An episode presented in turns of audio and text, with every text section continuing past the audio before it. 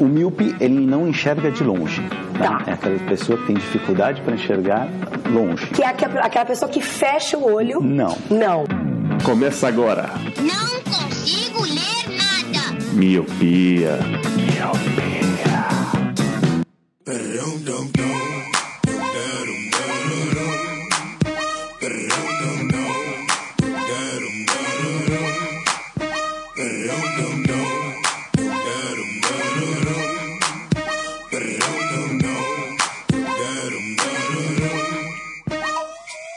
Olá, meu querido Miope! Seja muito bem-vindo, bem-vinda a mais um podcast Miopia. Fique à vontade, limpe suas lentes e ajeite seu fone, porque estamos só começando. Eu sou o Leandro Oliveira. Eu sou o Roger Ochoa. Eu sou o Josué Silva. E eu sou o Lu. Sim, meus queridos Miopes, estamos mais uma vez sem o Eliabe, então esse vai ser mais um episódio feliz e contente.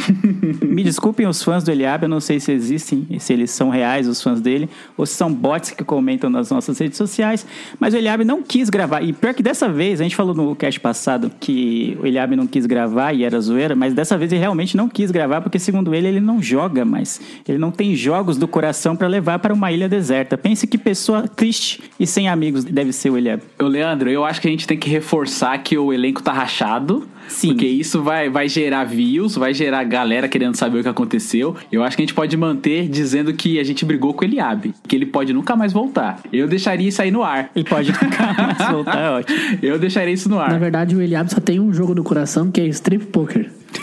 só, que, só que como na ilha deserta ele vai estar sozinho, não tem por que levar esse jogo. É, não vai ser muito divertido. Ele jogando esse poker com o Wilson. Ou, ou sozinho numa ilha deserta aí, mesmo que Street Poker pode se tornar necessário. É, é então. Tem isso aí. Fica esses questionamentos no ar, mas o fato é que o Eliabe não está conosco novamente. Muito triste. Vocês que gostam dele, falam, ó, joguem, joguem jogos, Eliabe, por favor. Seja uma pessoa que tem amigos e que joga online porque ele não, não costuma ser isso. Ele podia falar stop, sei lá, podia falar qualquer coisa, alguma coisa de jogo para levar pra ilha deserta, mas não quis gravar com a gente e é isso, o elenco tá rachado, crise no miopia, um GC assim em letras garrafais falando crise. mas é isso. Estamos aqui hoje para falar daquela nossa série que faz um bom tempo que a gente não fala, que é cinco coisas para levar para uma ilha. E hoje o, o escolhido vai ser videojogos, telejogos, videogames, cinco jogos de videogame para levar para uma ilha deserta. A gente já fez episódios sobre séries e sobre filmes, se não me engano, acho que teve só esses dois. Então fazia bom tempo que a gente não ressuscitava essa série e hoje vamos falar dela.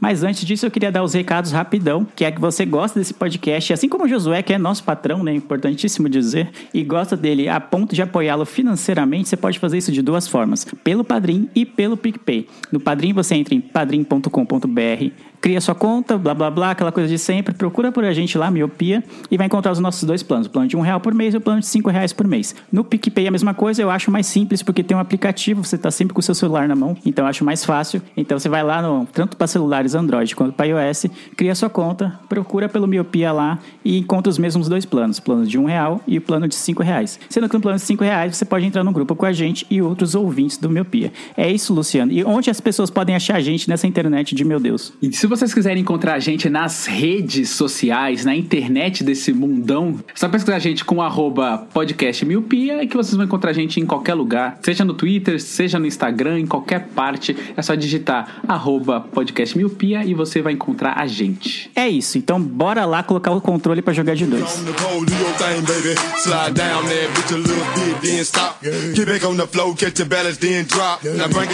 Então bora lá, são cinco jogos para cada, então é um negócio que rende bastante, a gente vai querer comentar todos os jogos, senão a gente ficar três horas de gravação, os ouvintes acho que não vão gostar disso.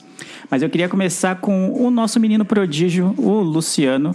Qual é o seu primeiro jogo para levar para uma ilha deserta? A minha vontade, Lelezinho e amigos da mesa, era levar um Buba Pet mesmo, atualizado há três dias, para jogar de dois, alucinadamente, jogar Master Liga, mas como não, como eu não tenho ninguém para dividir essa jogatina comigo, eu decidi colocar acho que o jogo que eu mais joguei na minha vida, assim, que foi o Sonic Hedgehog, cara.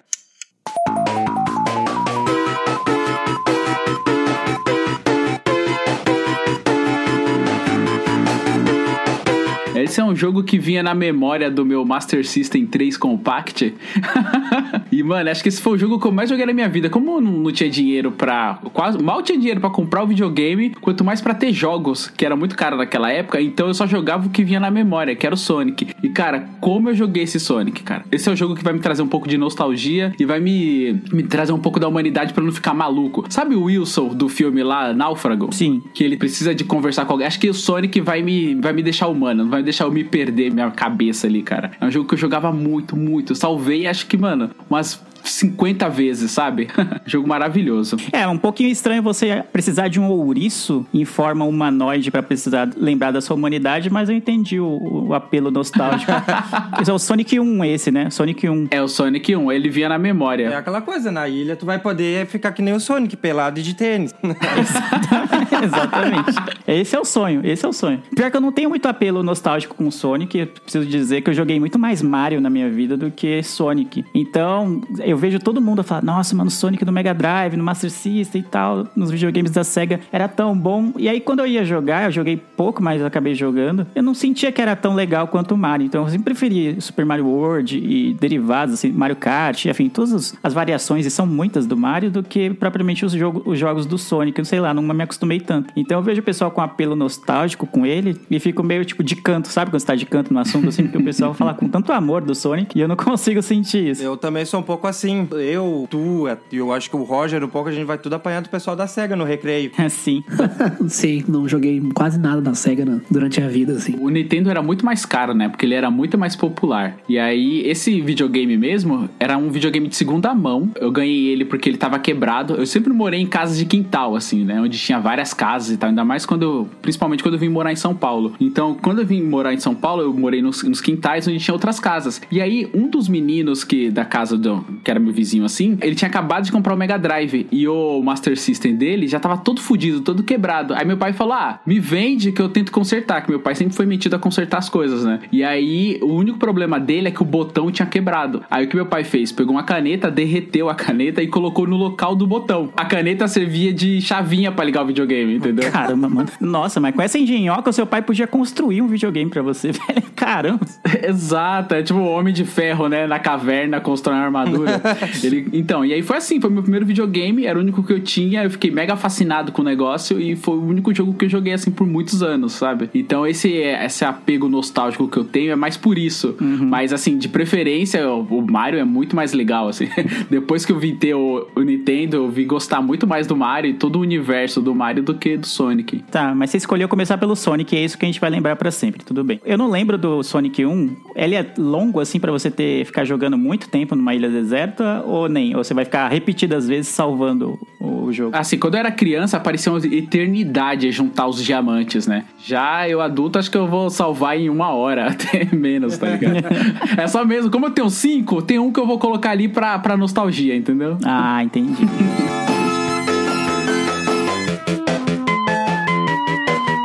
Bom, então bora lá. Rogerinho do Ingá, seu primeiro jogo. Cara, eu vou começar com a nostalgia também. É um jogo que eu escolhi pelo fator repetitivo. Eu vou levar Tartarugas Ninjas Turtles in Times. Porra, clássico muito esse bom. jogo. Do Super Nintendo, mano.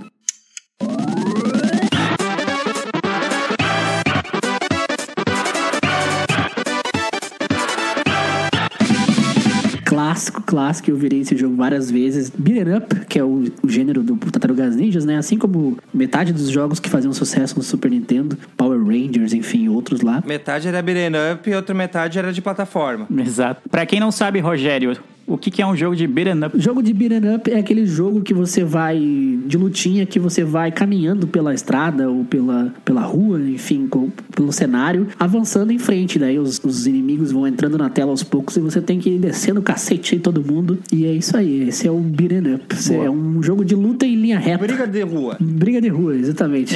Isso, briga de rua. Briga de rua batendo em punks, onde as variações dele é só a, a cor do moicano. Exatamente. Moicano roxo, moicano verde.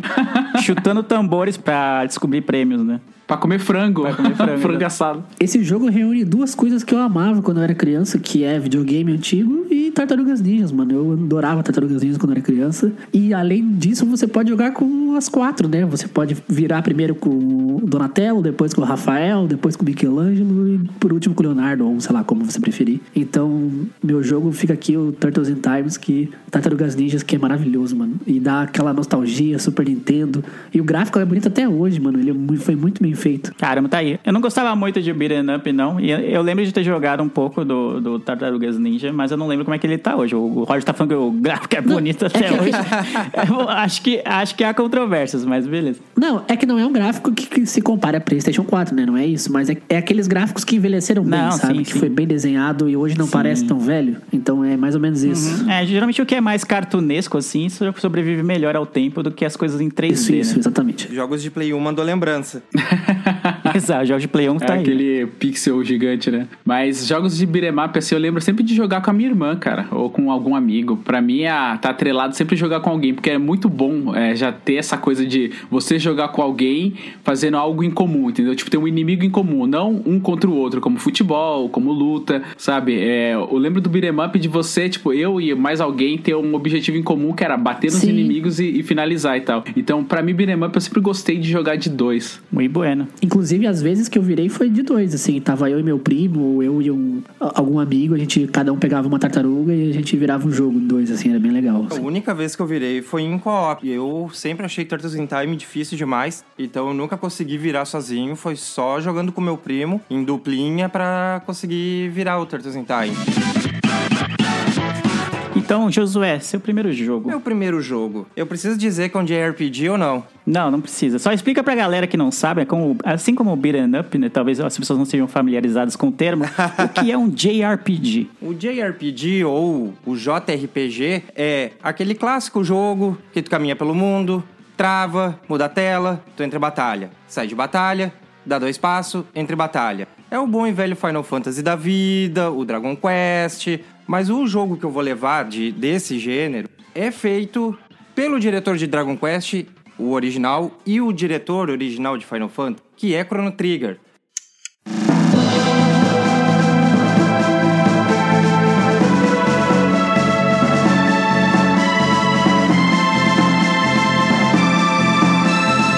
Trigger é o meu jogo da vida. Chrono Trigger é aquele jogo que eu paro pelo menos uma vez por ano pra jogar. Eu amo Chrono Trigger. É assim, se eu tivesse que levar um jogo, seria Chrono Trigger. Chrono Trigger ele foi feito em 95. Ele, como eu disse, ele tem o diretor de Final Fantasy, o diretor de, de Dragon Quest, mas o toque especial é que quem fez os personagens do jogo é Akira Toriyama de Dragon Ball. Ah, o Chrono Trigger ele tem 13 fi- Só isso. só isso. É, o time que desenvolveu o jogo é conhecido como Dream Team, porque os caras pegaram só os caras top. Tanto que os personagens do, do Chrono Trigger são iguais aos do Dragon Ball, né? Eu lembro quando era criança, tinha uma revista que falava de Chrono Trigger e pensava, nossa, esse cara não apareceu no Dragon Ball ainda, tá ligado? É, também, eu também. É, não à toa que o Chrono é o Gohan Super Saiyajin 2 de cabelo laranja. Pode crer. Um dos motivos também de levar Chrono Trigger é que Chrono Trigger, o jogo em si, tu fecha em 30 horas. Só que ele tem 13 finais diferentes, então tu tem que virar o jogo várias vezes pra conseguindo fazer esses finais, que são os pontos diferentes do jogo que tu teria que estar num level mais alto do que o originalmente jogando. Então, vai garantir boas horas de diversão. É um jogo também que eu não me enjoo, então eu levaria Chrono Trigger. Nossa, muito bom. A minha carteirinha de gamer vai ser caçada nesse momento, porque eu nunca joguei o Chrono Trigger. E eu, não, eu acho que ele saiu pro Super Nintendo, é isso, originalmente? Isso. Ele saiu pro Super Nintendo, depois ele saiu pro Play 1 e aí abriu as porteiras, tem a versão de DS, hoje tem até para Android. Tem na Steam também. Mas é o mesmo jogo ou teve sequências dele? Eu não entendi isso. Não, é tudo o mesmo jogo. Ah, tá. Ah, tem. eu achei que tinham vários. Eu ia perguntar qual que você levaria, mas é o mesmo, só com algumas variações. Então eu não joguei esse, mas eu sei que muita gente, mas muita, muita, muita gente gosta muito desse jogo e coloca, sei lá, quando faz o seu top 5 assim, de, de, de jogos, Chrono Trigger, assim, na galera que cresceu, foi, foi criança nos anos 90, assim, é quase presença certeira, assim. Eu não tive o Super Nintendo, então era um jogo que não dava pra você jogar muito na casa dos outros, né? Quando você ia jogar o Super Nintendo na casa dos outros. Então acho que talvez por isso eu não tenha conseguido jogar. Quando gente vai jogar na casa de um amigo, você pega jogos de ou de luta, jogo de futebol, jogos que você consegue jogar de dois, assim, né? Mais facilmente, né? Uma partida dura pouco e tal. E o Chrono Trigger não é esse tipo de jogo, então eu acabei não jogando. É, o Chrono Trigger, quando saiu lá pro Nintendo, eu também não tive oportunidade de jogar. Eu vim jogar o Chrono Trigger bem depois, quando eu tinha computador, meu primeiro desktop, aquele que a, a tela do computador ficava em cima do desktop, sabe? Era o Itautec de 4GB, e aí eu consegui baixar o emulador. Nossa. E aí, quando esse emulador eu consegui jogar, mas eu não lembro mais nada da história, assim. Eu lembro você falando do Chrono Trigger aí, eu entrei aqui no Google pra poder ver as imagens, aí comecei, tipo, é, desanuviar, assim, a minha memória, mas, cara, eu lembro que eu tinha gostado na época. Mas é aquela coisa que o Rajinho falou, eu sempre associava com Dragon Ball, falava, caralho, que foda, mas é impressionante esse jogo, cara. E eu falava Chrono Eu também, Trigger, tá? eu também. Mas eu também falava Chrono Trigger. Depois que eu, que eu comecei a ter acesso seguido à internet, que eu. Ah, é Trigger, não é Trigger. Trigger de, é, de gatilho, né? É muito bom. A gente sempre mudava os nomes dos jogos, não importava como ele era escrito, a gente sempre inventava uma pronúncia que era errada, né? É, a gente achava que tava tentando falar inglês, mas na verdade tava cagando a porra toda. Eu cheguei a jogar o, o Chrono Trigger, mas eu nunca virei porque eu era aquela criança burra, sabe? Que não, não entendia o que, que era pra fazer nos jogos de RPG. Aí eu acabava jogando um campeonato brasileiro 96, alguma coisa assim. Super Mario World. Eu ia muito na tentativa e erro, sabe? Eu não entendia porra nenhuma que tava escrito ali no balãozinho, mas eu ia tentando, eu ia tentando. A mesma coisa que você falou de RPG aí, o único jogo de RPG em turnos que eu joguei bastante foi o Digimon, que era do Play 1, que era em turno também. Você tava andando na matinha, a matinha mexia e de repente saía um Digimon lá que você tinha que lutar em turnos. Mas é muito bom essa mecânica assim de em turnos, porque assim, não é aquele hack and slash ou aquele beat'em up que você tá em real time ali batendo, né, o tempo inteiro no bichinho, mas meu, você pode escolher as ações com, com antecedência, ele é bem legal. Eu, eu gostei, eu gostei na época que eu joguei e tal. É gostos peculiares aqui, né? Mas vamos, beleza, vamos, vamos embora. Né?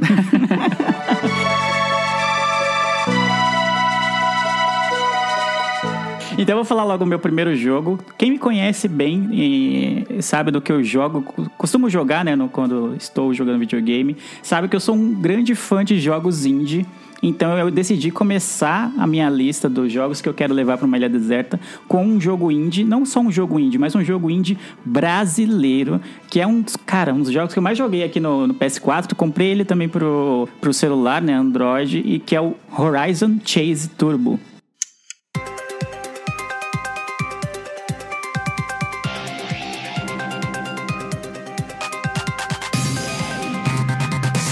Não sei se vocês chegaram a jogar, mas basicamente, para explicar o que ele é, ele é uma versão atualizada do Top Gear. Acho que só isso, pra mim, já vendeu o jogo, entendeu?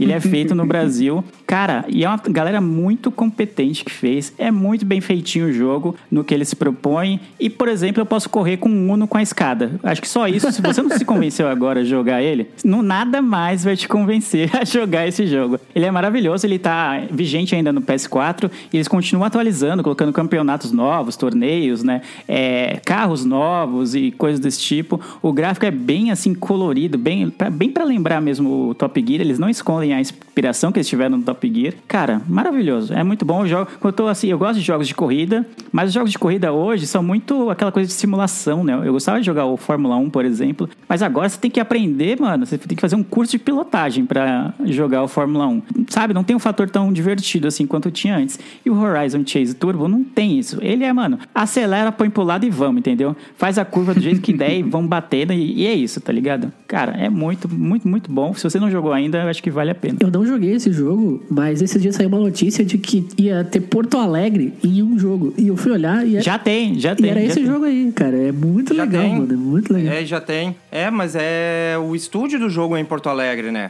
Isso, isso, verdade. é. Então, tanto que eles falaram, ah, finalmente a gente vai conseguir botar a nossa cidade no, no jogo, tudo, e também tem essa pegada. Eu até admito que eu não comprei o jogo, eu só joguei quando fui na, na casa de amigos. Tá na lista, eu acabo botando pra frente pra, pra comprar. Até um shame aqui, a minha, minha vergonha, mas é muito bom. Nossa, eu não joguei, eu não sabia da existência desse jogo, mas você me convenceu quando você disse que era igual a Top Gear. Porque o Top Gear me introduziu o conceito de você customizar o carro, que foi muito mais explorado depois no Need for Speed Underground. Cara, nossa, eu tô olhando as imagens aqui, que saudade que deu de Top Gear. Com a mesma coisa também, jogar com o primo do lado, salvando. É toda a mesma tela, só que uma tinha neblina, outra tinha chuva, outra era no deserto. Cara, nossa, que incrível. Sim, é basicamente isso. Aí eles atualizaram o gráfico, né? Porque né, é um jogo mais novo, eles têm mais recursos, né? Então, enfim, é, é mais fácil, vamos dizer assim, programar um jogo, né? Desenvolver um jogo hoje do que era no num Super Nintendo, né? Então eles têm jogo para PS4. Acho que tem para todas as plataformas. Eu sei que tem para celular e sei que tem para PS4. Tem pra Switch e Xbox One também. Aí, ó, então tá, mano, um jogo bem variado, tá em todos os lugares.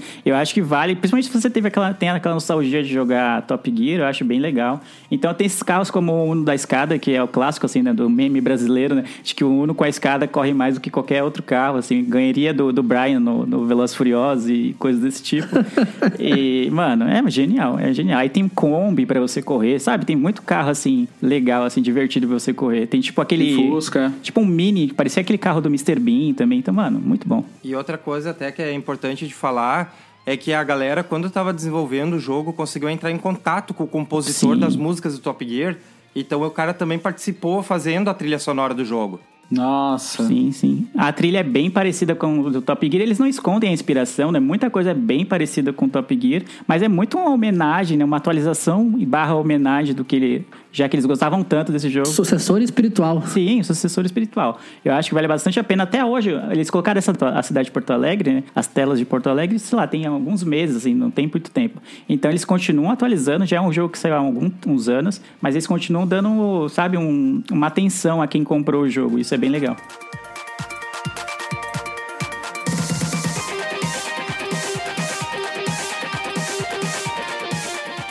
Bom, a segunda rodada eu vou começar agora com o Josué, nosso convidado. Qual é o seu segundo jogo para levar para uma ilha deserta? Bom, então o segundo jogo não dá pra viver sem Zelda. O cara tem que levar um Zeldinha. E aí, no- em escolher o Zelda foi problema. Eu sou muito um grande fã da série Zelda. Não joguei todos, porque eu não consigo jogar os de, os de Nintendinho. É bem complicado. Mas assim, sempre que eu faço uma lista de top 5, de top 10 de jogos, tem um Zelda que tá sempre ali. Às vezes ele tá na segunda na lista, às vezes tá em terceiro, que é o Zelda Ocarina of Time. Só que depois de muito pensar, o Ocarina of Time é curto, eu já conheço bem o jogo. Então eu levaria para uma ilha deserta o Zelda o último, o Breath of the Wild.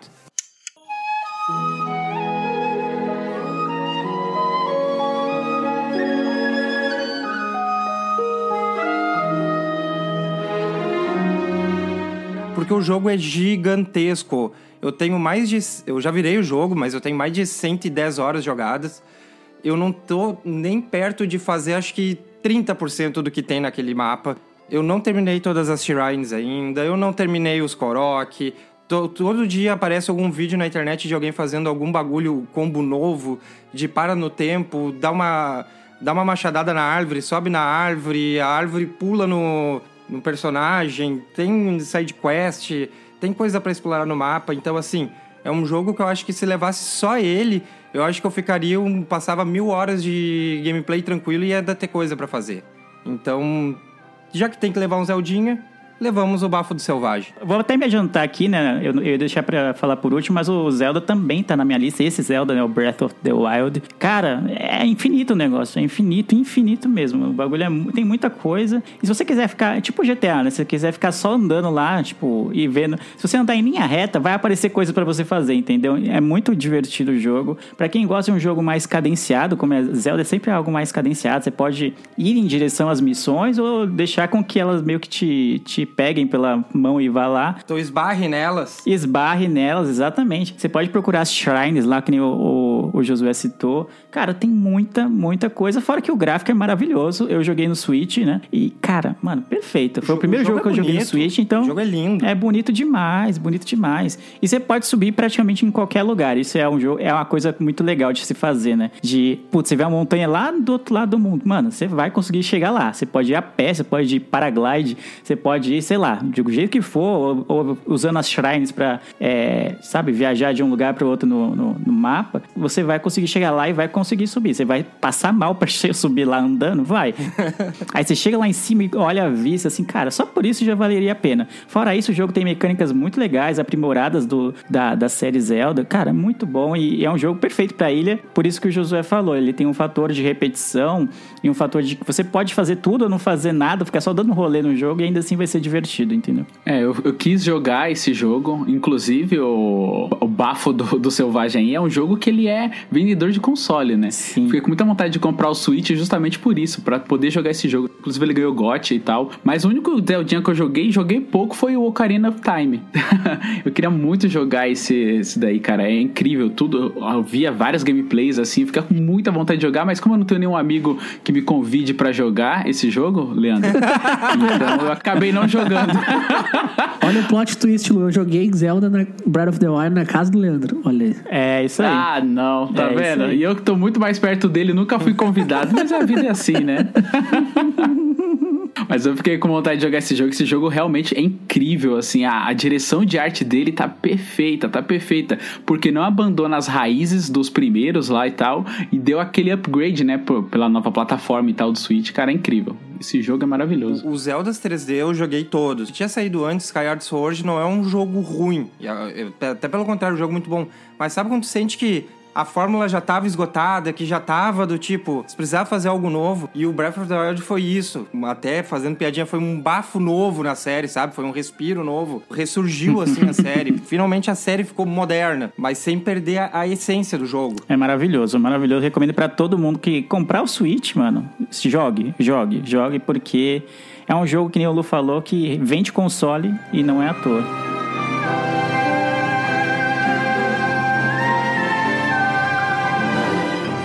Maravilhoso. Então vamos lá. Rogerinho, seu segundo jogo. Cara, o meu segundo jogo é um clássico. Eu sei que tem pessoas que preferem outro, mas eu escolhi esse, que é um dos jogos que talvez eu mais joguei na vida, eu acho, porque eu virei ele muitas vezes também. E eu jogava muitas vezes só de zoeira. É o GTA Vice City. Copião, copião. Mano,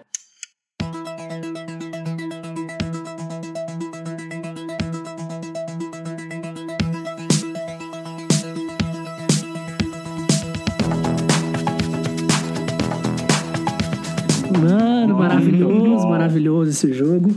O GTA Vice City é o. É o terceiro, né? É o quarto da série, né? É o GTA 4 que não se chama GTA 4. Sim, exatamente. E o Vice City, mano, ele se passa numa cidade que é pra ser Miami, né? Cara, é maravilhoso a, a- tu passear na beira da praia com o carro e aquelas luzes neon, assim, das fachadas de Miami, mano, é maravilhoso. O mapa é gigante, você pode ir pra ir muitos lugares, você pode andar de carro, de moto, é, tem helicóptero. Nossa, mano, é demais no GTA. Eu joguei muitas vezes, eu jogava às vezes porque, só pra dar a banda, porque GTA Vice City tem as melhores rádios. Aí você pegava um carro, botava lá a Flash FM e ia andar na beira da praia com uma musiquinha tocando na rádio do GTA. Nossa, mano, era maravilhoso, maravilhoso. Que jogo, cara, que jogo. Foi o primeiro GTA que eu tive contato, foi o, o GTA Vice City, então eu joguei por muitas horas. Ele quase entrou assim na minha lista, por pouquinho mesmo eu não coloquei ele. Mas como eu já vou levar o Zelda, que vai me dar muito trabalho, assim, manter bastante ocupado, eu decidi não levar o GTA. Importante falar que ele é, é inspirado em Miami, só que Miami meio que nos anos 80, né? Algo assim, né? Tipo, Claro, isso, isso. É, Na, na história do jogo se passa em 84. GTA Vice City também tá na, na minha lista, porque quando eu olhei assim, bah, na Ilha Deserta eu tenho que levar um GTA. Porque é jogos longos, tudo, tem muito a explorar. E aí começou. Eu, eu vou apanhar da galera geral quando eu falar isso, mas tipo, eu joguei o San Andreas, eu não. Não é que eu não gostei do San Andreas. Acho um jogo muito bom, mas é que eu, eu sempre achei o Vice City melhor. Também, tamo junto. Também, tamo Inclusive, junto, já, tamo junto. já discuti com vários amigos sobre isso. Eu acho o Vice City melhor que o San Andreas. O GTA 4 é bom, mas ele não me conquistou. O 5, eu não cheguei a virar, eu não joguei o suficiente. Então, meu, é o Vice City que eu também levaria pra uma ilha. E o- tem duas questões do Vice City também que me conquista é... O meu filme favorito é Scarface. E o GTA Vice City é basicamente o jogo não oficial de Scarface. Hum, e é bem esperado. A, a história do, do Tommy Vercetti é bem isso. é totalmente a história de Scarface. Sim, sim. Os caras só não conseguiram os direitos e, ah, então é Vice City. E a segunda é, como eu não vou levar pra uma ilha deserta um jogo onde numa rádio tem Iron Maiden, tem Ozzy Osbourne e tem Twisted Sister. não tem como não levar. GTA, se você tá na ilha deserta, você liga o jogo, bota a rádio tocar e de- deixa um boneco parado. Só deixa a rádio tocando, sabe? Você pode usar de rádio mesmo. É muito bom, mano. Você pode. Não tem Spotify na ilha deserta? Tem a rádio do GTA. Exato. Tem Michael Jackson, tem Judas Priest. Toca The Outsfield Your Love, aquela música maravilhosa. Nossa, mano, é muito bom, muito bom. É, e fora isso, as missões são muito legais de fazer. A, a jogabilidade dele é muito boa pra você dirigir, pra você andar, pra você, tipo, pegar as armas, matar a galera toda e tudo. Não, fora isso, tem muita coisa, né? Muito fator de replay, assim.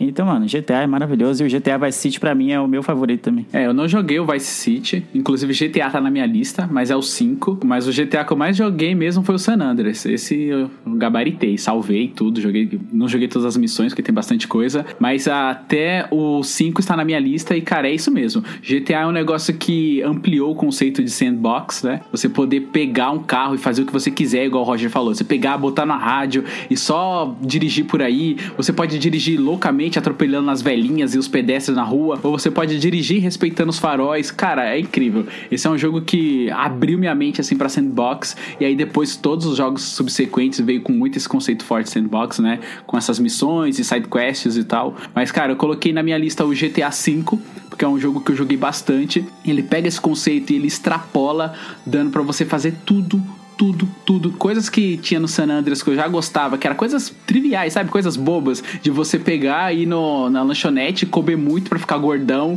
depois você ter que treinar. Co- Coisas da vida real, tá ligado? Mas que você gosta de fazer no, no jogo. Ele pega isso e ele extrapola assim no GTA V. Tem tudo, tem tudo. Sem tirar o modo online, que é maluquice, cara. Tem tanto jogo divertido, tem tanta coisa legal da maneira online. E fora os gráficos do GTA V, né? Que é incrível, é incrível, é maravilhoso. O carro amassa. Uma coisa que sempre me agradou em jogos era a água do jogo, que eu sempre ficava fascinado com as aguinhas do jogo. Eu falei, caralho, olha essa água, mano. E como o carro pode amassar, sabe? Tipo, você pegar uma arma, atirar no pneu e o pneu furar. Isso sempre foi, tipo, uau, demais pra mim. E aí eu coloquei o GTA V na minha lista, que é um jogo que você pode fazer isso, pegar o carro, fazer as missões, fazer a sidequest, jogar online, rodar por rodar, ficar só nas rádios, é, sabe, dirigir por aí, cara, é incrível. Esse jogo é maravilhoso.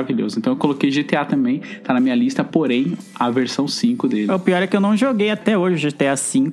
Eu ouço falar muito, muito bem, né, do GTA. Cada jogo, né, a Rockstar consegue se superar, né, no, no que ela coloca no- nos seus GTAs. Então deve ser muito, muito bom. Mas eu não coloquei. Acho que eu não tô com tanta paciência pra jogos longos. Talvez uma ilha deserta, obviamente, seria maravilhoso ter um GTA V pra jogar também. Mas aí eu não consegui jogar, então não vou conseguir opinar com propriedade sobre ele. É, e ele é maravilhoso que você joga com três personagens ao mesmo tempo. E aí é muito da hora. Você, a qualquer momento do jogo você pode trocar de personagem. E aí ele dá um zoom out assim e mostra a, a cidade de cima, assim, como se fosse um satélite olhando. Aí o satélite roda a tela assim pra ir pro outro personagem. Aí quando você clica nele, ele tá vivendo a vida dele. Ele pode estar fazendo qualquer coisa. Ele pode estar numa academia, ou dando um rolê na praia. Ele pode estar na casa dele. É muito foda, cara. É muito foda. Porque a qualquer momento você pode trocar de personagem e o personagem tá fazendo alguma coisa na vida dele. É muito bom. É um jogo incrível, cara. Vale muito. Não consegui finalizar ainda porque tem muita coisa e tem as side quests que são maravilhosas assim. Tem os personagens favoritos, o Trevor, que ele é meio bem redneck assim. Aí você troca pra ele, ele tá lá no deserto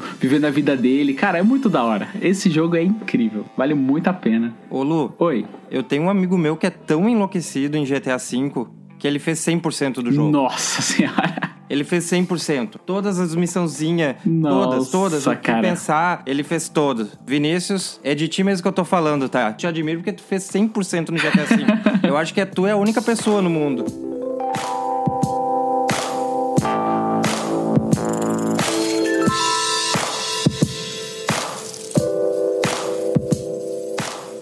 Puxar a terceira rodada aqui do- dos nossos jogos pra levar pra uma ilha.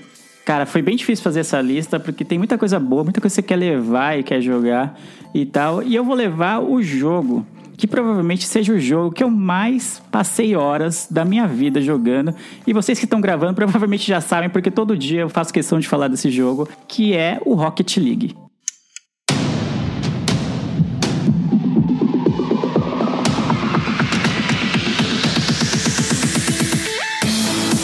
Rocket League, pra quem não conhece, é uma ideia muito boa de jogar futebol, só que com carros. Ou seja, você empurra a bola com o carro até fazer o gol e você joga em times pra fazer isso. Pra mim é o suficiente pra vender o jogo, entendeu? Eu só precisei dessa sinopse quando eu descobri esse jogo. Eu não lembro quando eu descobri, mas cara, é o jogo que eu mais jogo até hoje. Já tem, sei lá, deve ter uns 5 anos que ele existe ou mais até. E cara, muito bom, muito bom. Eu passo horas da minha vida jogando. Não tem um dia assim que eu não falo, pô, podia dar uma jogadinha no Rocket League, entendeu? Jogo outras coisas durante o dia e tal, mas sempre volto pro Rocket League, então é bem divertido, tanto pra jogar online, até pra jogar mesmo jogar os torneios que tem é, offline, né, contra os bots e tal, ainda assim é divertido. E é, mano, pra mim é um jogo de repetição, assim, que eu gosto de ter, de, tipo, de jogar uma horinha, duas horinhas, assim, no dia. É o Rocket League. E é, em breve ele vai estar de graça, né, pra todo mundo. Eu vi, eu vi essa atualização que em breve eles vão colocar de graça pra todos. Vai ter um cross-plataforma gigante lá, então você vai poder jogar com qualquer um que tenha qualquer console onde ele esteja instalado, você vai poder jogar contra ou a favor, né, no mesmo time.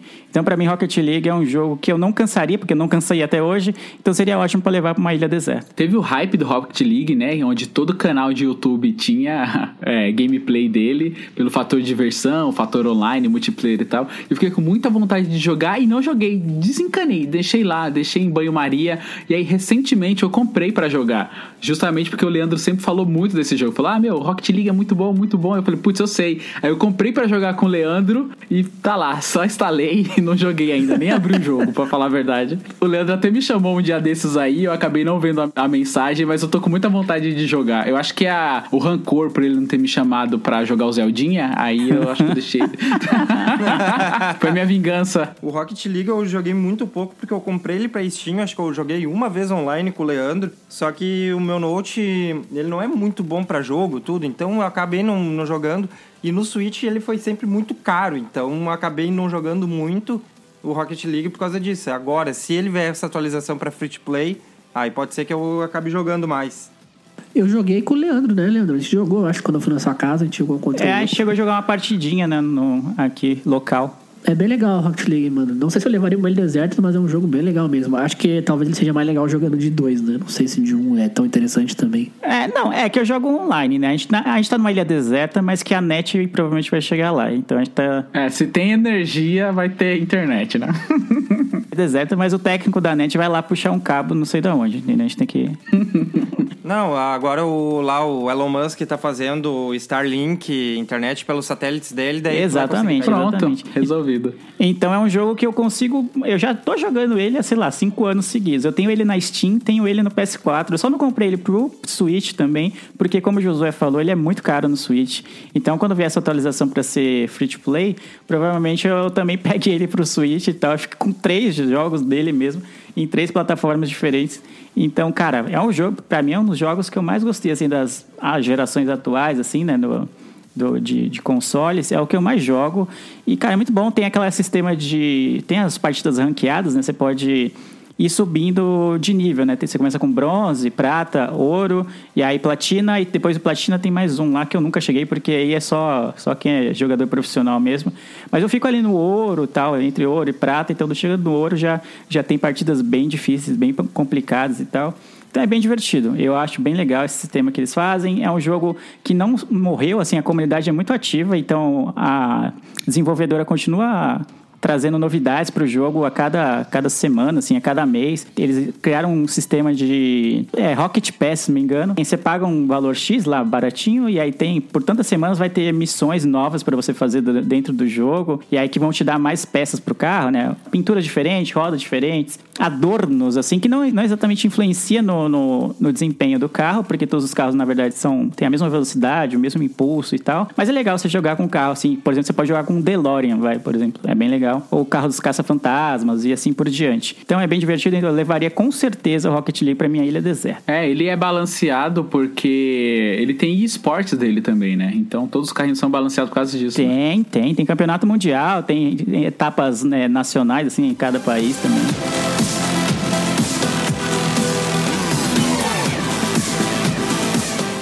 Bom, então bora lá, Josué, seu terceiro O jogo. meu terceiro jogo, Mario Kart.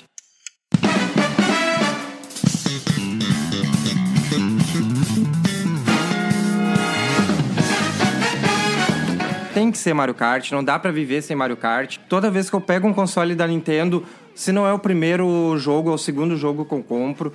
No- pode ser qualquer versão dos Mario Kart em 3D. Se tivesse que escolher uma, levaria a última, que é o Mario Kart 8 Deluxe, porque é o que tem mais pista, é o que tem mais personagem.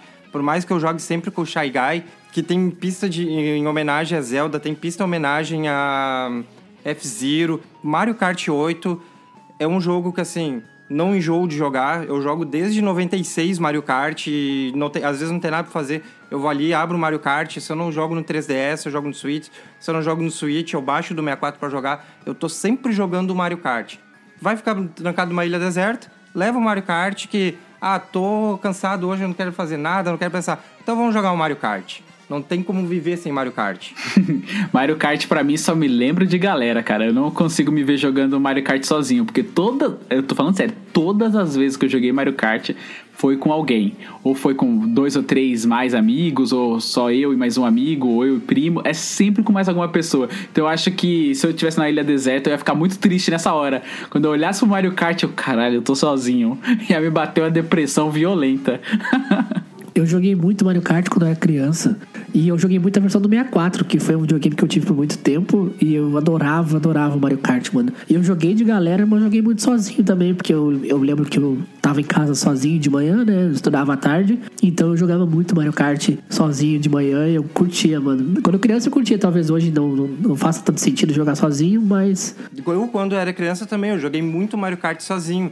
E daí, quando eu comprei meu 3DS, eu logo depois eu comprei o Mario Kart 7. Então, como é no portátil, eu me acostumei a jogar Mario Kart sozinho. Eu gosto de jogar Mario Kart sozinho. Eu gosto da mecânica do Mario Kart. Ela é divertida. Pra mim, é uma mecânica que ela não enjoa. Então, eu tranquilo jogo Mario Kart sozinho, bem de boa. E todo mundo reclama dos gráficos do, do Mario Kart 64, que é um recorte de papel na tela, né? Mas, mano, eu- a- até hoje eu gosto.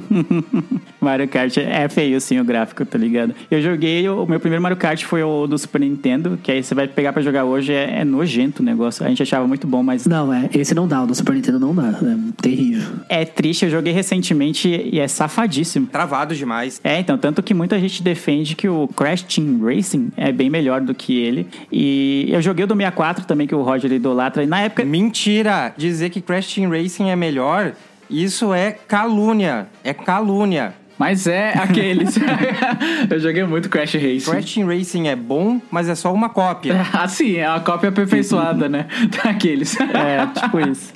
Mas aí eu joguei o do 64 que o Roger falou. Na época eu também achava maravilhoso, mas uma coisa, eu vou até ofender os fãs de, de Mario, e especialmente de Mario Kart, porque apesar de gostar muito, eu joguei, eu tive o Mario Kart 7 lá no, no 3DS, que nem o Josué falou. Eu gosto bastante, mas uma coisa que me incomoda muito no Mario Kart é, é o jogo ser injusto, muitas vezes, né? Tipo, você tá lá na frente, tá, tipo, é mentiroso, tá ligado? Você tá muito mais veloz que todo mundo, só, aí você não bateu em lugar nenhum, só que uma hora ou outra vai vir um casco azul, uma hora ou outra os caras vão estar na sua cola sempre, entendeu? Ele não tem, ele não se propõe, eu sei que não é a proposta do jogo, mas ele deixa bem, bem claro isso e me irrita um pouco, de que você nunca vai abrir distância suficiente assim do- dos outros. Não sei como é que tá no 8, que o 8 eu não joguei, entendeu? Ele não tem essa proposta, ele tem a proposta de ser sempre uma loucura total. Então, sempre que você estiver lá na frente com um pouquinho mais de distância, o cara que tá lá em último vai pegar o casco azul para te derrubar e aí a corrida voltar a ser equilibrada. E isso me incomodava um pouco assim no, no- na- na nos jogos de Mario Kart. Então, acho que até por isso eu não comprei. Além de ser caro no Switch, um dos fatores que eu não comprei ele até hoje no, pra jogar no Switch é isso, de que me incomodava um pouco essa, aspas, a injustiça que ele tenta propor, esse equilíbrio forçado do jogo, assim. E aí eu lembro do Sonic, né, que eu falei que eu não gostava tanto do Sonic, mas tinha um jogo de corrida do Sonic que eu joguei bastante no PS3, que era o Sonic All-Star Racing Transformed, que era um Mario Kart do, do Sonic, e era maravilhoso, cara, maravilhoso. Me deu muita saudade de jogar agora. Nossa, eu nunca vi esse jogo do Sonic. Eu tô olhando aqui, caralho. Tem, tem. Não, até saiu é muito agora bom. o, o, o Sonic, acho que é Team Racing. É Team Sonic Racing. Eu nem sabia, eu fui pesquisar o nome que eu não lembrava agora e vi que tem isso aqui. Eu já tô tentado a comprar esse jogo já agora. É, esse do Sonic é pra jogar por times. Tu tem que fazer, tipo, corrida por revezamento, proteger teus caras. É bem legal, assim, a ideia. Muito bom, muito bom. Mas Mario Kart é clássico. Eu joguei o Mario Kart e o Crash Team Race que vocês falaram é- era bom mesmo. Eu joguei do PS1, se não me engano. E no 64 dava pra fazer isso que você falou. Você podia abrir distância, podia até fazer a volta nos caras, sabe? Quando você vai muito rápido e, e acaba fazendo uma volta no cara, dava pra fazer isso no 64.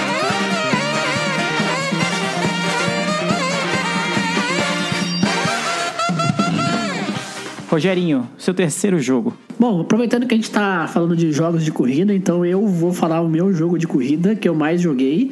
Uh, ele já tem um substituto aí, só que eu não joguei o substituto, mas eu tenho certeza que quando eu jogar ele vai substituir como favorito. E meu jogo escolhido é o Need for Speed Carbon.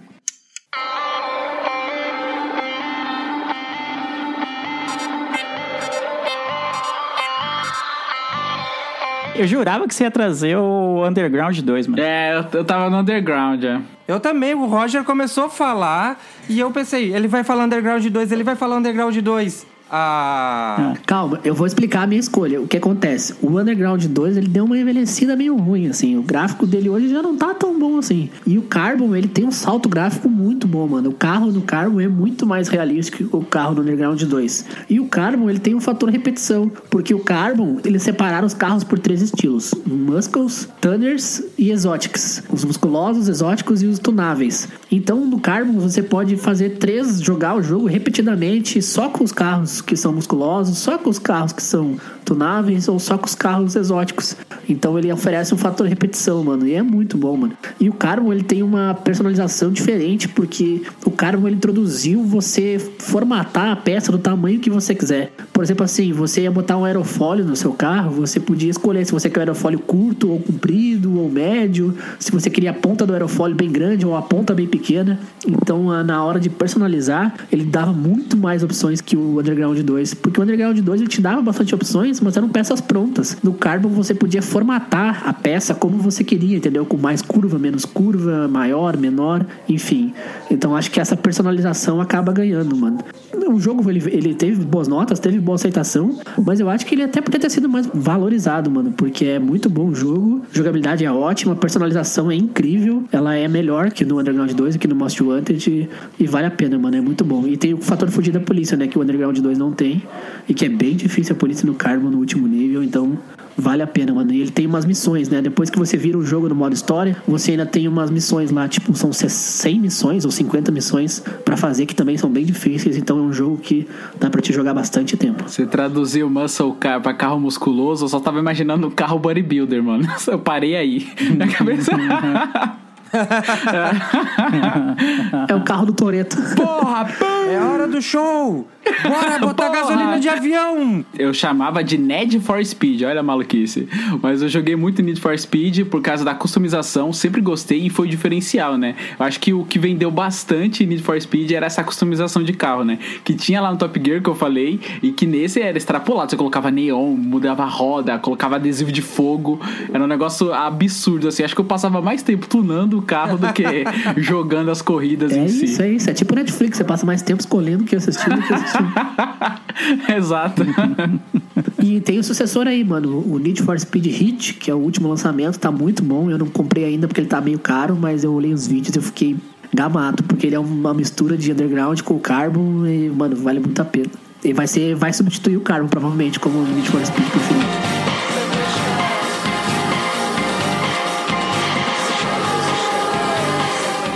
Luzito, terceiro jogo. Vamos lá. Meu terceiro jogo vai calhar muito com o ambiente em que eu estarei inserido da Ilha Deserta.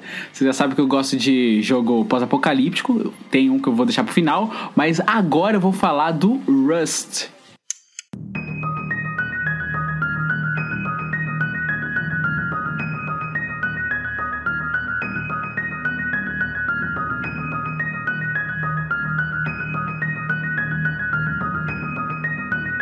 Sei se vocês conhecem o Rust, mas é um jogo multiplataforma, onde você entra na tela peladão. Ele é até um jogo PEG 18, porque você começa numa ilha peladão segurando uma pedra.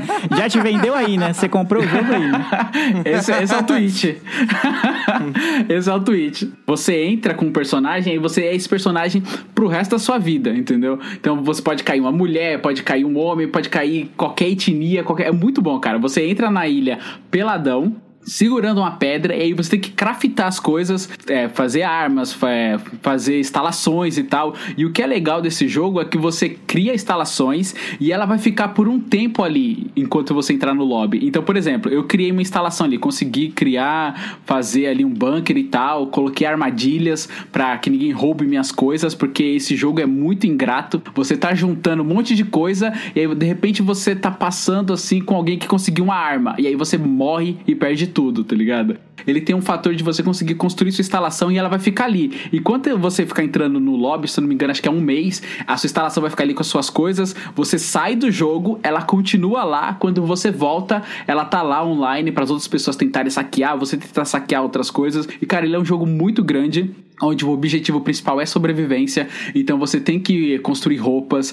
Se você for para as montanhas, vai ficar muito frio, você pode morrer de frio. Você entra na água, você começa também a ter uma hipotermia e tal. Ele é um jogo completíssimo, tem um monte de coisa e fora o fator zoeira e o fator amigos, né? Como você tá jogando online com amigos é muito melhor, cara. Porque às vezes você se destaca do seu grupo ali, aí alguém vai querer te atacar. Aí de repente chega seus amigos assim, sua tropa para te ajudar, sabe? É, cara, é muito legal. Sem tirar que você pode conversar com a galera. Quantas vezes eu já consegui juntar vários itens e escondi embaixo de alguma pedra que você pode esconder suas coisas assim, né? Você cria sua fogueira ali, você consegue esconder suas coisas e aí você fica andando mais ou menos pelado assim pra ninguém te matar, sabe? Pra você não perder suas coisas. Aí eu só, é, tipo, eu só sou um homem pelado, por favor, não me mata e tal. Cara, é muito bom, cara. Tem um fator sobrevivência que é importante pra uma ilha deserta, você aprender algumas coisas ali, cara. Rust é muito da hora. É muito da hora mesmo. Eu não conhecia, né? Mas é bem a cara. Se eu fosse falar, Eu também não conhecia.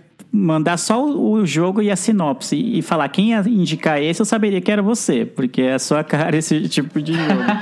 Eu tô olhando aqui uns reviews dele, alguma coisa. Tem gente jogando ele até hoje aqui, falar ah, a evolução do Rust de 2013 até 2019, até 2020 e tal. Tem um pessoal é, tipo, engajado ainda aqui jogando o jogo, então isso é importante, mostra que ele sobreviveu ao tempo, isso é bem legal. Não sei se eu jogaria um jogo que meio que vai replicar o que eu já tô vivendo numa ilha deserta, entendeu? Talvez isso me deixasse um pouco deprimido. Simulador de ilha deserta, estando numa ilha deserta. exato, exato. É aquela coisa, tu vai pra ilha deserta, tu leva como jogo Rust, como filme o Náufrago. tipo isso.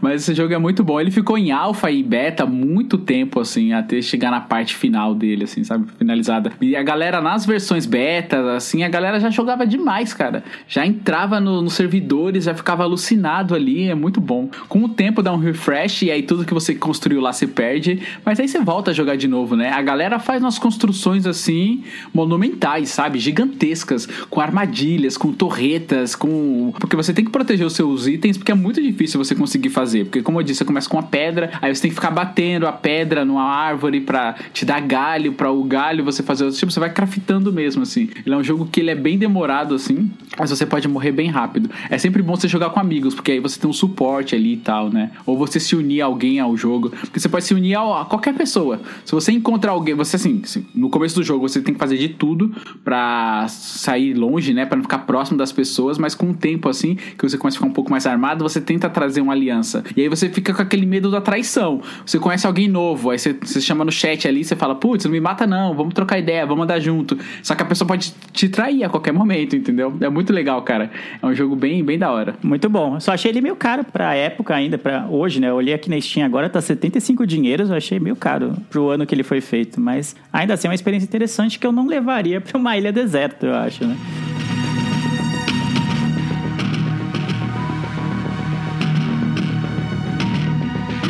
Então eu vou puxar aqui é, meu quarto jogo. E é um jogo polêmico, vou dizer por quê? Porque tem muita gente que fala que o concorrente dele é muito melhor do que ele. E eu, pra falar a verdade, não tenho argumentos pra dizer que não é verdade isso. Mas quando gosto é gosto, né? Eu tenho gostos peculiares pra jogos, posso te dizer. E o jogo que eu levaria pra uma ilha deserta Já sei, já sei qual que é. o jogo que eu levaria para uma ilha deserta é o Pro Evolution Soccer. Anything I do, they do too. Be like me, don't wanna be like you. Anything I do, they do too. They do, they do, they do, they do. Anything I Eita, Eita, tô, tô com Crime, você, tô crime. com você. Prenda. Tô com você, Lele. Prenda esse indivíduo aqui agora.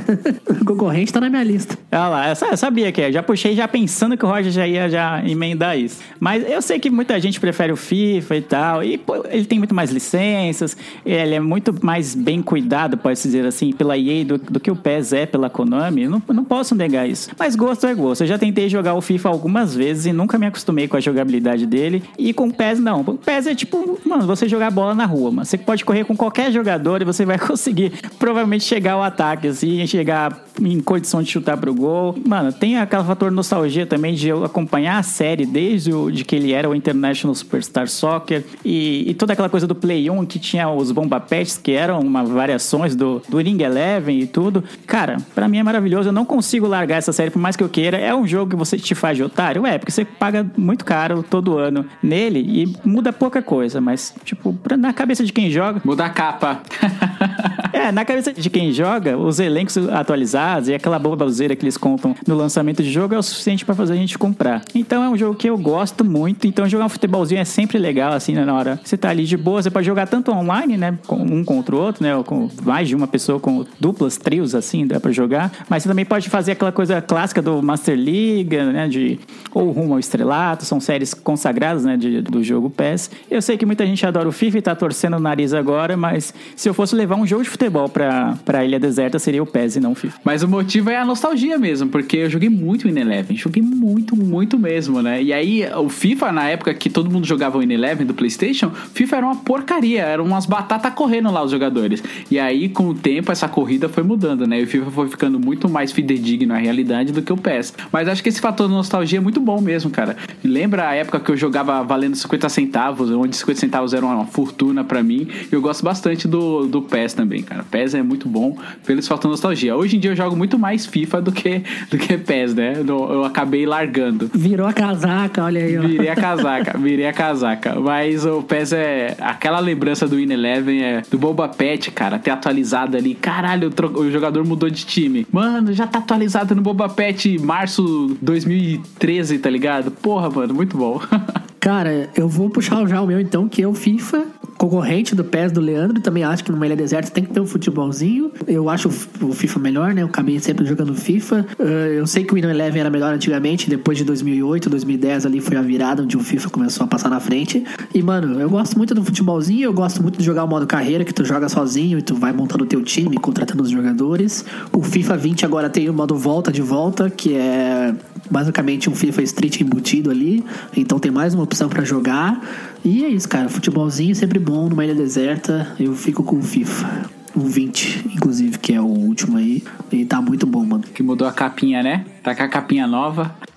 Capinha nova, é. Uniforme atualizado. Elenco atualizado. E o FIFA ainda agora tem as licenças, né? Da Champions League e da Libertadores. Então você, quando você vai jogar e toca a musiquinha da Champions, mano, é, outro, é outra sensação. Eu acho que o último jogo de futebol que eu parei pra jogar seriamente em videogame foi o Win Eleven 7 no Play 2. Desde então, nunca mais parei pra jogar. Sempre foi meio ruim.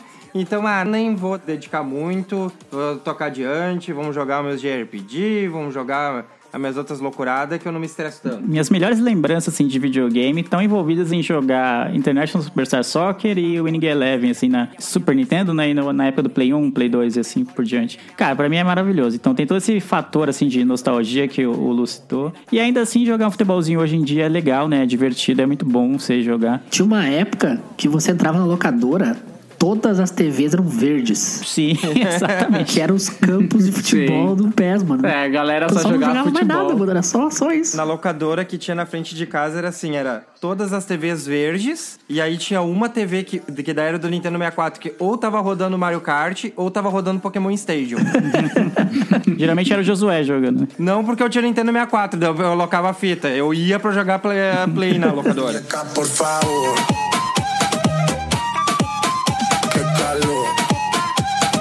Meu quarto jogo da, da minha listinha é um jogo que eu joguei por muito tempo, muito tempo, finalizei e ele é incrível, incrível. O Leandro vai torcer o nariz por ser FPS, mas a proposta dele nem é atirar, que é o Portal 2.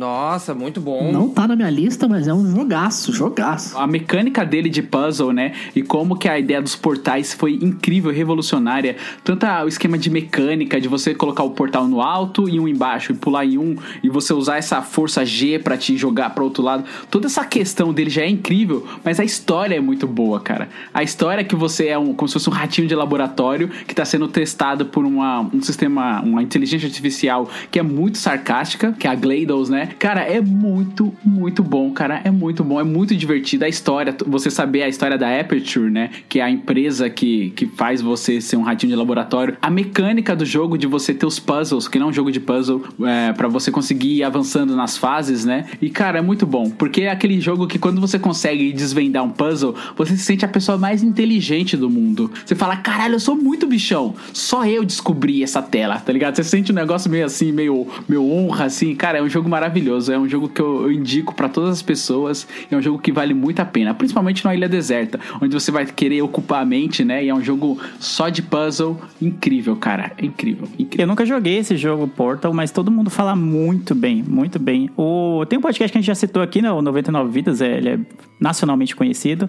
E um dos integrantes, o Evandro, ele tem uma tatuagem do, do Portal. Eu não lembro exatamente o que ele tatuou, mas ele tem uma tatuagem do jogo pra você ver o nível de adoração que ele pode gerar, né? E tem toda aquela coisa do, do Cakes a Lie, né? Que é a piada interna do jogo e tudo. É, esse- e quem jogou é gosta muito, né? Mas realmente passou direto por mim esse jogo. Mano, esse jogo é muito bom. Eu descobri pelo Evandro também no 99 Vidas. Eu, eu e o Leandro, a gente escuta e tá lá no grupo de padrinhos do 99 Vidas, né? Ele tatuou o símbolo da Aperture Size lá, que é o. Parece um, o símbolo da câmera fotográfica lá. Diafragma. Diafragma, isso. E daí, mano, eu baixei o 1 e o 2 na Steam e virei os dois assim, tipo, mano, em uma semana, tá ligado? Esse jogo é muito, muito bom. Pena que é curto, se você se botar a jogar ali, sei lá, umas duas, três horas você vira. E, mano, muito inteligente. Um jogo que ele te prende, mano. Vale muito a pena. É um jogaço, um jogaço. Portal. O 1 e o 2. Os dois valem a pena. É, eu indico dois justamente porque eles aprofundam a história, né? Você entende ali o porquê da Aperture, da inteligência artificial que tem no jogo e tal. E fora isso, ele também tem um modo co-op que é muito bom, cara. O modo co-op é, nossa, é divertidíssimo. Você jogar com um amigo é muito bom porque você não consegue jogar sozinho. É, é co-op assim na raiz e na essência. Porque pra você só consegue avançar se o, o seu colega do lado consegue pegar uma caixa e jogar por dentro do vidro. Aí você pega essa caixa, ativa o botão, aí ele consegue pular pro outro lado. É um jogo que é co-op na sua essência, assim, cara. Então eu escolhi justamente o 2 por causa disso, Roginho. É um jogo que é muito curto, dá saudade quando você acaba de terminar, você já fica com vontade de jogar mais. E tem um modo co-op que dá pra você ir jogando ali mais tempo, né? E prolonga a vida útil do jogo. Tá na hora de fazer um 3 aí, né? Vamos lá, vamos se mexer aí. A Valve. Valve. Eles não fazem três de nada. E o Portal, ele vinha no Orange Box, né? Ele vinha junto no pacote com Half-Life e mais um outro jogo que eu não lembro qual que é. E ele era pra ser o primo pobre e no fim foi o jogo que mais estourou, tá ligado? Sim, sim, é incrível.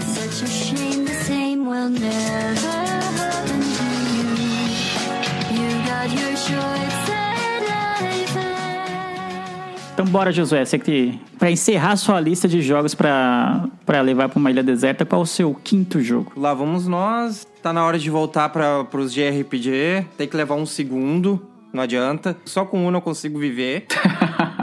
e entre vários que eu joguei, eu vou botar um dos que eu joguei mais recentemente. é, que é Xenoblade Chronicles.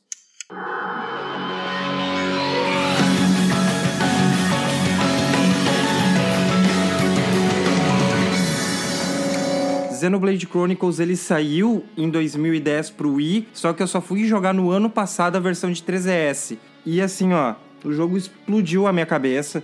Eu tenho mais de 80 horas no save do 3DS. Ah, Esse ano saiu o remaster dele pro Switch. Eu já tenho mais de 105 horas no, no remaster. Já virei a história principal, já virei a história extra que vem na de Switch. É assim, é... ele é um jogo que o gênero de JRPG ele ressuscitou assim, ele, ele deu uma, um respiro novo, trouxe muita mecânica boa. Ele deixou de ser de turno, agora o combate é em tempo real. Assim, o combate muito inteligente. Tem questão de agro, de tempo, que é de o personagem do monstro tá linkado a ti, não tá linkado, mirando em ti, não nos outros do teu grupo. Ah, tem o sistema de gemas, de habilidades. O- a ambientação do mundo é maravilhosa.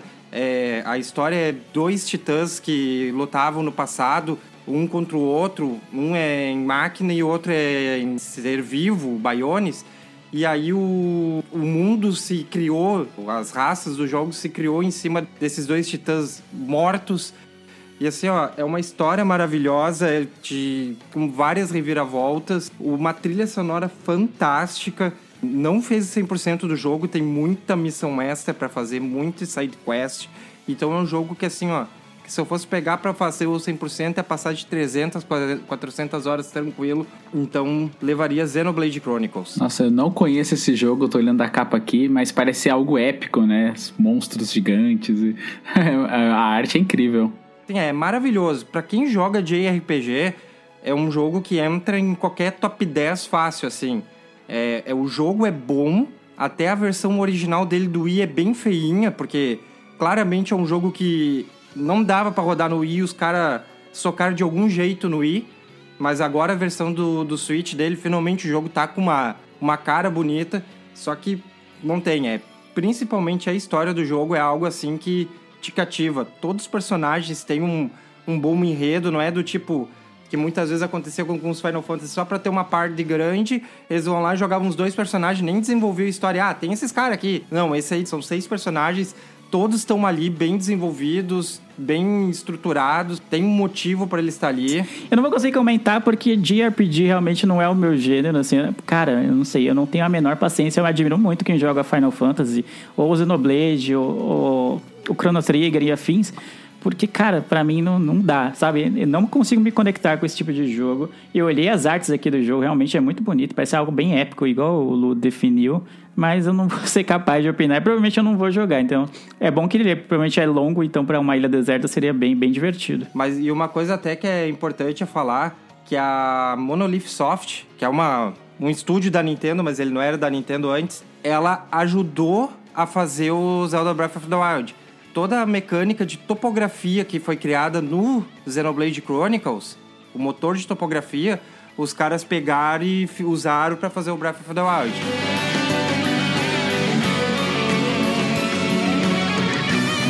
Eu vou falar o meu quinto, então, agora. Tô muito triste fazer essa lista, porque quem me conhece sabe que eu gosto muito de jogo indie. Só que jogar jogo indie na, na Ilha Deserta ia ser triste, porque eles acabam muito rápido, né? Geralmente eles não têm tanto orçamento, então em duas, três horas, lá, um dia você zeraria e, e aí, acabou, né? Entendeu? Não seria tão legal. Então, por isso, o meu último não é indie, longe disso, é um jogo first party da Nintendo, que por sinal, eu não joguei ainda, mas eu sei que é bom, porque é Mario. E Mario não, não tem como ser Mario ruim, entendeu? Acho que você pode, de todos os jogos que foi feito aqui, você pode tirar um ou dois que não é nem que é ruim, mas sei lá, é abaixo dos que são melhores. E o jogo que eu vou levar é o Mario Odyssey.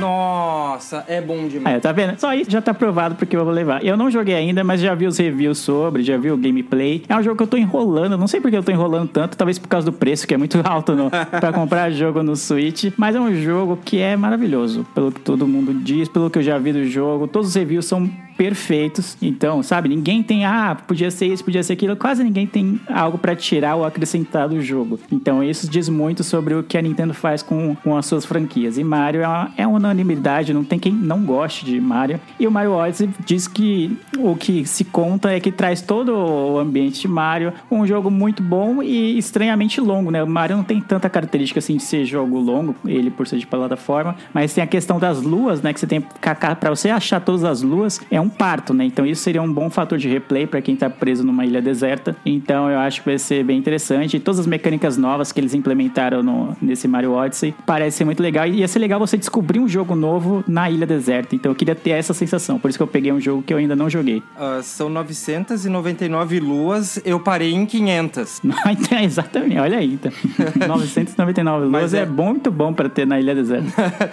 Não, e assim, ó, é muito bom Mario Odyssey. Eu também, se eu fosse indicar pra jogar um, um dos Marios, a galera do Galaxy vai bater em mim, assim, a galera fã do Galaxy, mas se alguém chegar, ah, me dá um Mario 3D pra jogar, cara, joga o Odyssey que ele é sem é sem erro, assim. Ele é gostoso de jogar, ele é bom de jogar. Ele até tem uma historiazinha, pe- outros de Marios também, uma historiazinha bem legal. O lance de tu viajar por vários mundos é muito legal, as ambientações bem diferentes. E fora que os caras botaram alguns toquezinhos assim de nostalgia de quem jogou outros jogos do Mario. Tu olha, ah, eu entendi porque tu botou isso aí. Então, assim, o Mario Odyssey é maravilhoso. Eu não joguei o Mario Odyssey, mas eu vi várias gameplays. Eu fiquei entretido assistindo os canais de reviews, assim, esses canais que a galera joga, né? Eu fiquei, cara, assistindo a pessoa zerando o Odyssey, assim, porque eu fiquei hipnotizado pela beleza do jogo. E, cara, pelo fator diversão. Eu tava, tipo, me divertindo porque outras pessoas estavam se divertindo, tá ligado? Cara, eu acho que não existe jogo ruim dos Marios principais, assim, que são os carros-chefes do, do- de cada videogame que eles lançam. Acho que não tem jogo ruim do Mario, mano. Exatamente, né? Então Mario é sempre garantia de um jogo bem assim divertido, bem feito, bem cuidado pela Nintendo. A Nintendo tem sempre essa esse cuidado assim, nessa atenção com os seus jogos first party. Então, cara, Mario é garantia, é certeza. Então, nada melhor do que descobrir talvez um dos melhores, se não o melhor Mario já feito numa ilha deserta, né? Pelo menos ia ter um horas de diversão com um jogo novo, um jogo tipo longo também, então seria bem legal, bem divertido. A Nintendo cuida tão bem do Mario, assim como a SEGA cuida tão mal do Sonic. Exatamente. É proporcionalmente oposto, né?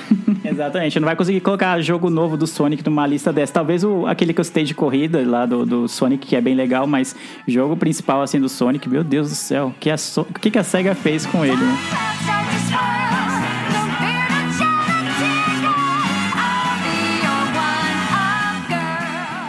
Mas bora lá, Roger. Muito bem, então, meu último jogo é um jogo novo. Vingadores. Não é Vingadores, mas é de um Vingador. Vamos lá. É um jogo novo, mano. Eu virei o jogo, ele é sensacional. Eu amei esse jogo. Ele entrou instantaneamente no meu top 5 jogos da vida, que é o Spider-Man do PS4. Miranha. O Miranha.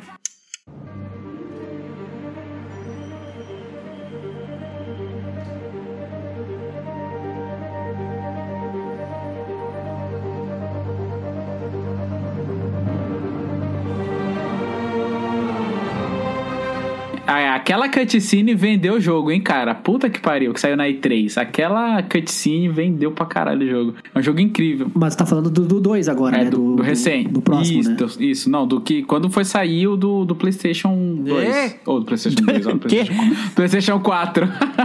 Quê? Do PlayStation 4. É que agora teve o, a cutscene do 5 já, né? Que vai sair o Homem-Aranha 2, né? Então já dá, tem que cuidar pra não se confundir já.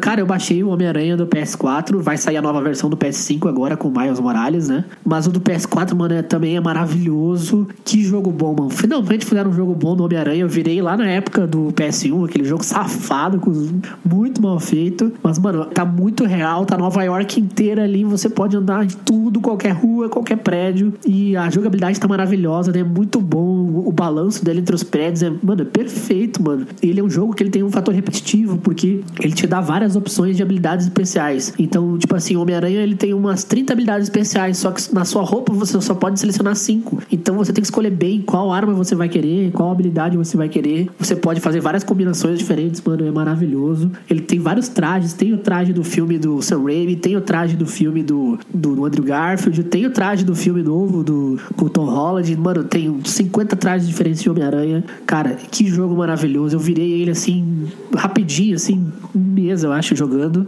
porque eu não podia jogar, todo, não conseguia jogar todos os dias, e tinha dias, semanas que eu não consegui tocar no jogo, mas ele não é um jogo tão demorado pra virar, mas você pode virar com diferentes roupas, com diferentes habilidades, tem um fator repetitivo. Que jogo maravilhoso, foi um dos grandes acertos da Sony esse jogo pro PS4. Se eu não me engano, ele ficou em segundo no jogo do ano, perdeu pra. Ele ficou em segundo, não lembro quem ganhou, mas eu lembro que ele foi um dos top 3 jogos do ano. E agora tá vindo dois aí com o Miles Morales. O Miles Morales ele tá nesse jogo do 1, né? Só que ele ainda não tem as, os poderes de aranha. E o próximo jogo, o Miles Morales, vai ser o personagem principal, que o Miles Morales é do, do Homem-Aranha no, no Aranha Verso, pra quem viu, quem viu o filme, né? Melhor filme do Homem-Aranha. Melhor filme do Homem-Aranha, com certeza. Dá vontade de jogar, às vezes, só pra ficar se balançando nos prédios e ver Nova York. O jogo, ele tem vários fatores, tipo, você joga de dia, joga de noite, joga com chuva, com neve, mano. Os gráficos é maravilhoso, a jogabilidade. Pra mim, o único Homem-Aranha bom é o do PS1. que eu joguei. Caralho, como eu joguei do PS1. Esse eu não joguei, não. Só vi a cutscene e, ó, e algumas gameplays também. Mas do PS1, nossa, eu joguei demais da conta. Dá pau nesse seu Homem-Aranha aí, Roy. Cara, eu joguei muito pouco desse Homem-Aranha novo. Eu comprei ele numa promoção, acho que tava 50 reais na, na loja da PlayStation lá. Eu acho que eu joguei a introdução, assim, do jogo só e depois não fui pra frente. Porque ultimamente a gente tem pouco tempo pra jogar, né? O Roger até falou assim, pô, demorei um, um pouquinho mais me zerar, porque durante a semana é ruim pra jogar, né? Não, não é não tem tanto tempo. E aí eu vivo sempre isso, né? Então, cada vez menos eu tenho jogado jogos longos, assim, de. Como é o Homem-Aranha, né? Que tem uma história, tem, sabe? Demora pra você fazer tudo, pra você zerar o negócio. Então eu acabei, até hoje tá ali, tá na minha biblioteca e eu acabei não jogando. Ele saiu aqui em 2018 e segundo o nosso amigo Google, aqui em 2018 o jogo do ano foi God of War. Cara, ele não é tão comprido, só que eu comprei a versão com todos os as quatro DLC, Ah, então sim. ele se tornou um pouco mais comprido. Mas a história principal sem DLC é bem rápida até. O Miranha é um dos jogos assim que tá na. Eu tenho uma lista de jogos que eu quero jogar. O Miranha é um jogo que tá. Como eu não tenho um Play 4, então por isso que ainda não tive acesso a ele. Mas eu pretendo comprar o PlayStation 5 e é um dos primeiros jogos assim que eu quero jogar na retro- retrocompatibilidade do Play 4, porque eu vejo os vídeos desse Miranha aí e eu, meu Deus, eu preciso jogar isso aí, que esse jogo tá bom demais.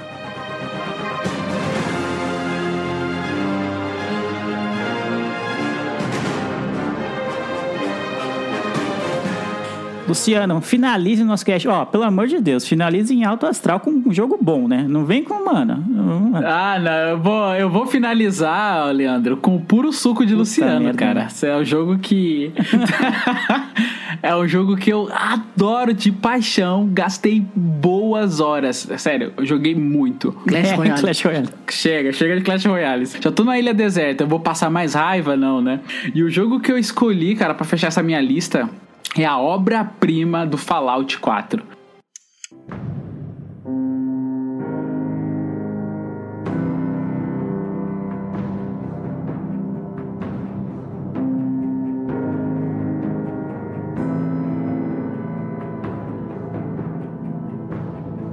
Tem todos os elementos ali que eu amo, que é cenário pós-apocalíptico, Você tá pelado no jogo, né?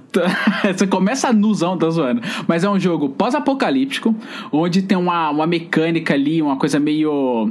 Não chega a ser steampunk, mas, mano, tem uns maquinários, tem uns mechas, tem uma tecnologia que tá à frente do tempo dela, entendeu? Que o jogo se passa, vai, na década de 70, mas na década de 70 já existe robô, já existe um monte de coisa, entendeu? É uma, uma utopia ali. A história é incrível, é muito boa a história. Tem side quests, tem, mano, é um mundo que você pode explorar, assim, cara, é infinito. É um mundo bem grande. Você tem as facções com que você pode se, se afiliar ali e tal. Você constrói o seu bunker, constrói sua comunidade ali, você vai conversando com as pessoas. Tem um, um petzinho que te acompanha nas suas missões. Você pode ter outras pessoas que você vai encontrando. Ele tem um fator de escolha muito interessante, onde as coisas que você vai escolhendo, ela vai mudando a história. Então, por exemplo, às vezes você tá andando no mapa e aí tem uma geladeira que tá fazendo um barulho. Aí você fala, putz, eu vou, eu vou chegar perto da geladeira. Aí tem alguém preso lá dentro. Aí você escolher soltar essa pessoa ou não, já vai mudar completamente a história do jogo, sabe?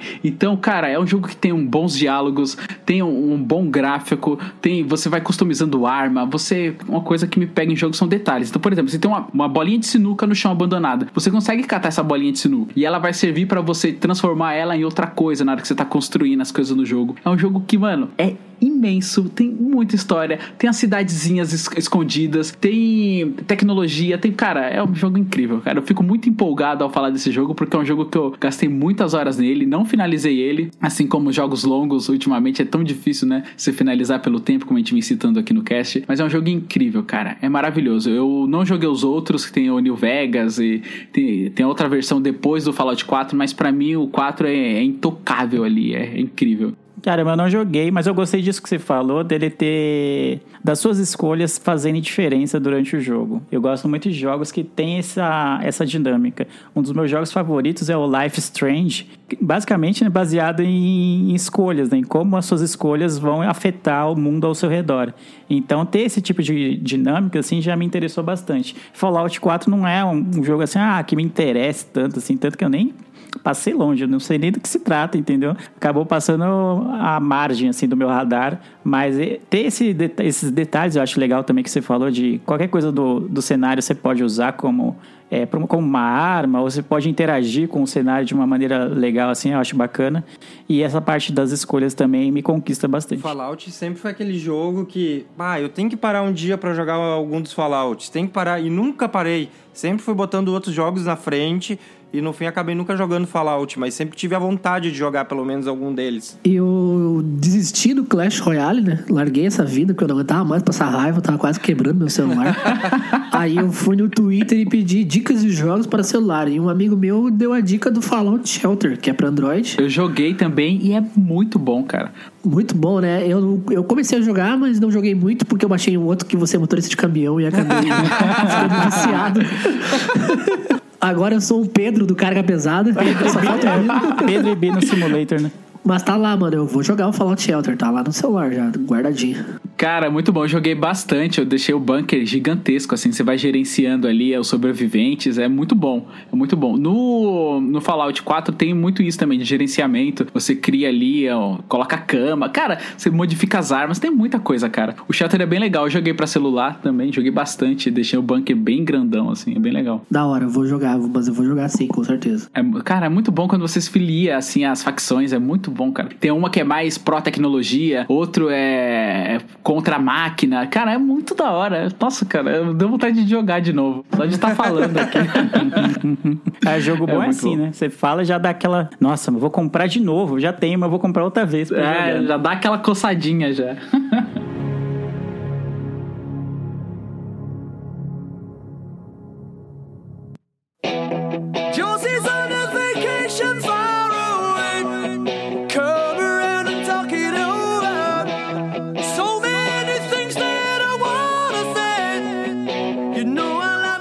gente, é isso.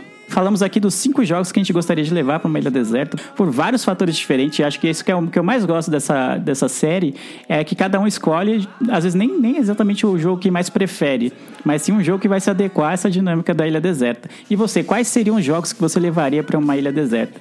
Eu queria já agradecer a presença do Josué, nosso padrinho, nosso amigo, assim. Mano, gosto muito de você, então é uma satisfação que você esteja aqui pela primeira vez no Miopia. Muito obrigado pela presença e por aceitar o convite. A gente tava devendo, né? Sempre falava, bater Também. o Josué. Ele é Esse. As pautas nunca se encaixavam, agora deu certo. É, eu que agradeço o convite, eu gosto muito do pessoal. Eu, infelizmente, eu fui duas vezes para São Paulo e no fim nunca conheci o Lu e o, e o Eli, mas eu, a próxima vez que eu for eu vou. Eu, temos que marcar um rolê todo mundo junto. O churrasco. Por favor. Mas assim, eu, eu que fico agradecido pelo convite. Eu, eu ouço o Miopia, sei assim, a, o trabalho que a galera faz para fazer o, o Miopia, os conteúdos é muito legal. Tem o- os casts com as pautas mais sérias, tem os casts mais, mais de boa. Mas é sempre muito bom ouvir o Miopia ali. Chega segunda-feira. Vocês não conseguem ouvir na segunda, mas tá, tá sempre ali guardadinho para conseguir Boa, ouvir quando boa. puder. Muito obrigado pela presença. Ao contrário do Eliabe, você compareceu, então você já tem um lugar mais garantido no nosso coração do que o Eliabe, que faltou novamente a gravação, então vamos deixar bem claro isso no nosso encerramento. Obrigado, senhores, por mais um podcast gravado. Obrigado você, Milpe, porque escuta a gente toda semana, às vezes não na segunda, mas no decorrer dela. Eu vejo todos vocês no futuro e tchau!